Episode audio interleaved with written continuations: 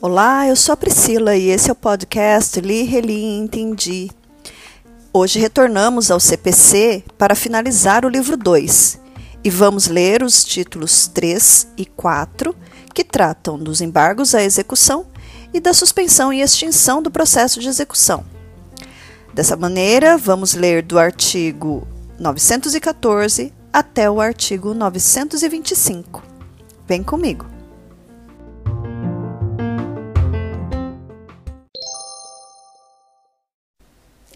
Título 3 dos embargos à execução. Artigo 914. O executado, independentemente de penhora, depósito ou calção, poderá se opor à execução por meio de embargos. Parágrafo 1 os embargos à execução serão distribuídos por dependência, autuados em apartado e instruídos com cópias das peças processuais relevantes, que poderão ser declaradas autênticas pelo próprio advogado, sob sua responsabilidade pessoal. Parágrafo 2. Na execução por carta, os embargos serão oferecidos no juízo deprecante ou no juízo deprecado, mas a competência para julgá-los é do juízo deprecante, salvo se versarem unicamente sobre vícios ou defeitos da penhora, da avaliação ou da alienação dos bens efetuadas no juízo deprecado. Artigo 915. Os embargos serão oferecidos no prazo de 15 dias, contado, conforme o caso, na forma do artigo 231. Parágrafo 1. Quando houver mais de um executado, o prazo para cada um deles embargar conta-se a partir da juntada do respectivo comprovante da citação, salvo no caso de cônjuges ou de companheiros, quando será contado a partir da juntada do último. Parágrafo 2. Nas execuções por carta, o prazo para embargos será contado. Inciso 1. Da juntada na carta da certificação da, da citação, quando versarem unicamente sobre vícios ou defeitos da penhora, da avaliação ou da alienação dos bens. Inciso 2. Da juntada nos autos de origem do comunicado de que trata o parágrafo 4 deste artigo, ou não havendo este, da juntada da carta devidamente cumprida, quando versarem sobre questões diversas da prevista no inciso 1 deste parágrafo. Parágrafo 3. Em relação ao prazo para oferecimento dos embargos à execução, não se aplica o disposto no artigo 229. Parágrafo 4 nos atos de comunicação por carta precatória, rogatória ou de ordem, a realização da citação será imediatamente informada por meio eletrônico pelo juiz deprecado ao juiz deprecante. Artigo 916. No prazo para embargos, reconhecendo o crédito do exequente e comprovando o depósito de 30% do valor em execução, acrescido de custas e de honorários de advogado, o executado poderá requerer que lhe seja permitido pagar o restante em até seis parcelas mensais, acrescidas de correção monetária e de juros de 1% ao mês. Parágrafo 1. O exequente será intimado para manifestar-se sobre o preenchimento dos pressupostos do caput e o juiz decidirá o requerimento em cinco dias. Parágrafo 2. Enquanto não apreciado o requerimento, o executado terá de depositar as parcelas vincendas, facultando ao exequente seu levantamento. Parágrafo 3. Deferida a proposta, o exequente levantará a quantia depositada e serão suspensos os atos executivos. Parágrafo 4. Indeferida a proposta, seguir-se-ão os atos executivos, mantido o depósito que será convertido em penhora. Parágrafo 5. O não pagamento de qualquer das prestações acarretará cumulativamente. Inciso 1. O vencimento das prestações subsequentes e o prosseguimento do processo com o imediato reinício dos atos executivos. Inciso 2. A imposição ao executado de multa de 10% sobre o valor das prestações não pagas. Parágrafo 6. A opção pelo parcelamento de que trata este artigo importa renúncia ao direito de opor embargos. Parágrafo 7. O disposto neste artigo não se aplica ao cumprimento da sentença. Artigo 917. Nos embargos à execução, o executado poderá alegar: Inciso 1. Inexequibilidade do título ou inexigibilidade da obrigação. Inciso 2. Penhora incorreta ou avaliação errônea. Inciso 3. Excesso de execução ou cumulação indevida de execuções. Inciso 4.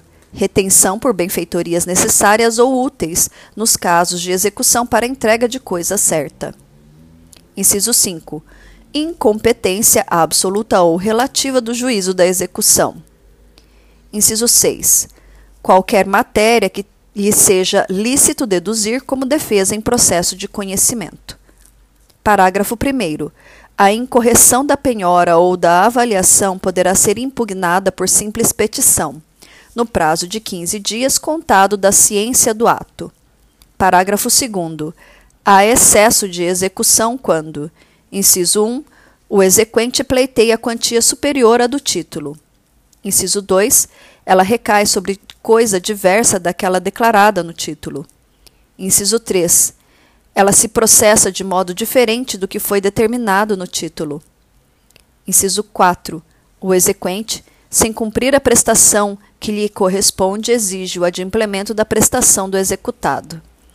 Inciso 5 o exequente não comprova que a condição se realizou. Parágrafo 3. Quando alegar que o exequente, em excesso de execução, pleiteia a quantia superior à do título, o embargante declarará, na petição inicial, o valor que entende correto, apresentando demonstrativo discriminado e atualizado de seu cálculo.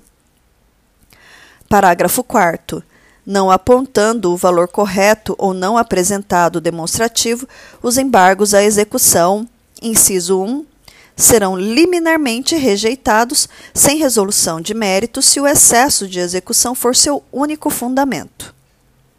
Inciso 2. Serão processados se houver outro fundamento, mas o juiz não examinará a alegação de excesso de execução. Parágrafo 5.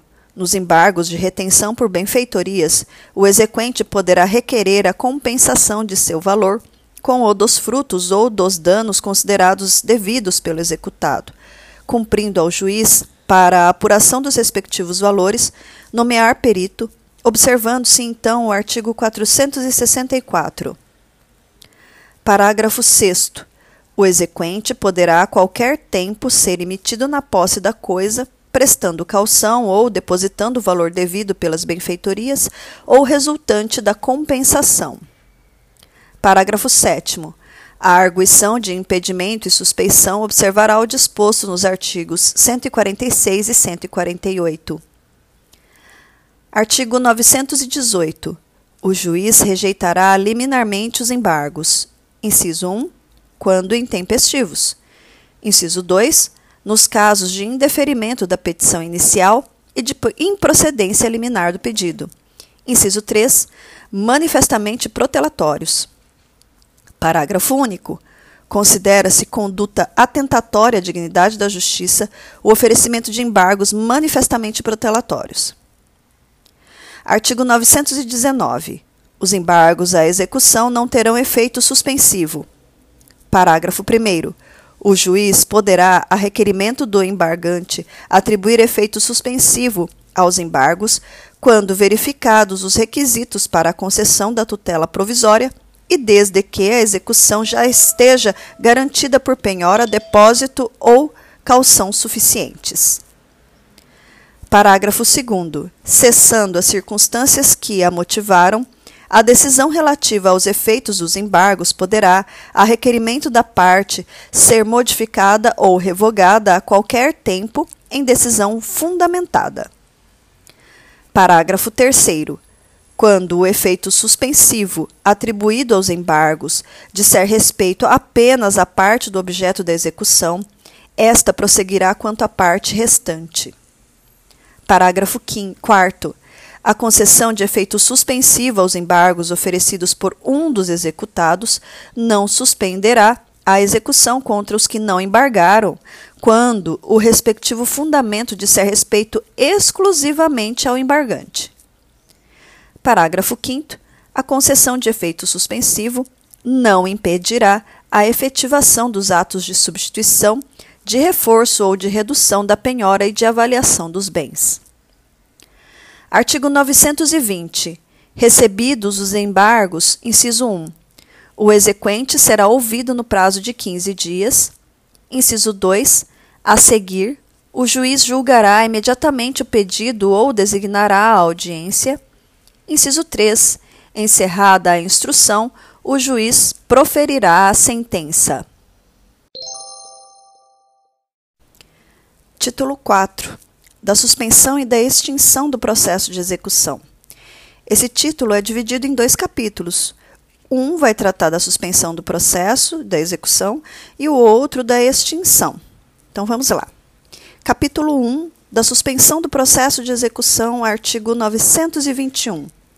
Suspende-se a execução, inciso 1, nas hipóteses dos artigos 313 e 315, no que couber. Inciso 2. No todo ou em parte, quando recebidos com efeitos suspensivos, embargos à execução. Inciso 3. Quando o executado não possuir bens penhoráveis. Inciso 4. Se a alienação dos bens penhorados não se realizar por falta de licitantes e o exequente em 15 dias não requerer a adjudicação nem indicar outros bens penhoráveis. Inciso 5 quando concedido o parcelamento de que trata o artigo 916. Parágrafo 1. Na hipótese do inciso 3, o juiz suspenderá a execução pelo prazo de um ano, durante o qual se suspenderá a prescrição. Parágrafo 2. Decorrido o prazo máximo de um ano, sem que seja localizado ou executado ou que sejam encontrados bens penhoráveis, o juiz ordenará o arquivamento dos autos. Parágrafo 3. Os autos serão desarquivados para prosseguimento da execução se a qualquer tempo forem encontrados bens penhoráveis. Parágrafo 4.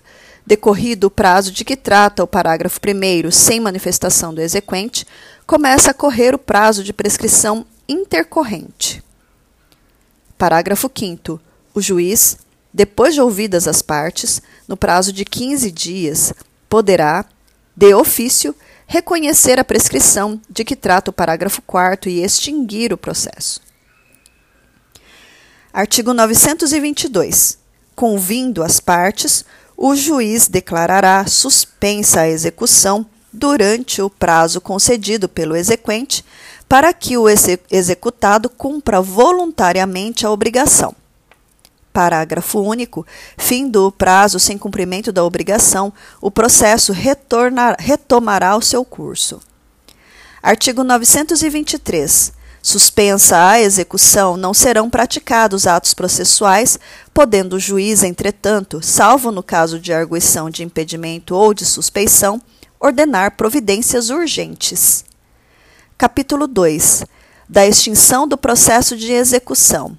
Artigo 924. Extingue-se a execução quando: inciso 1, a petição inicial for indeferida, inciso 2, a obrigação for satisfeita, inciso 3, o executado obtiver por qualquer outro meio a extinção total da dívida. Inciso 4. O exequente renunciar ao crédito. Inciso 5. Ocorrer a prescrição intercorrente. Artigo 925. A extinção só produz efeito quando declarada por sentença.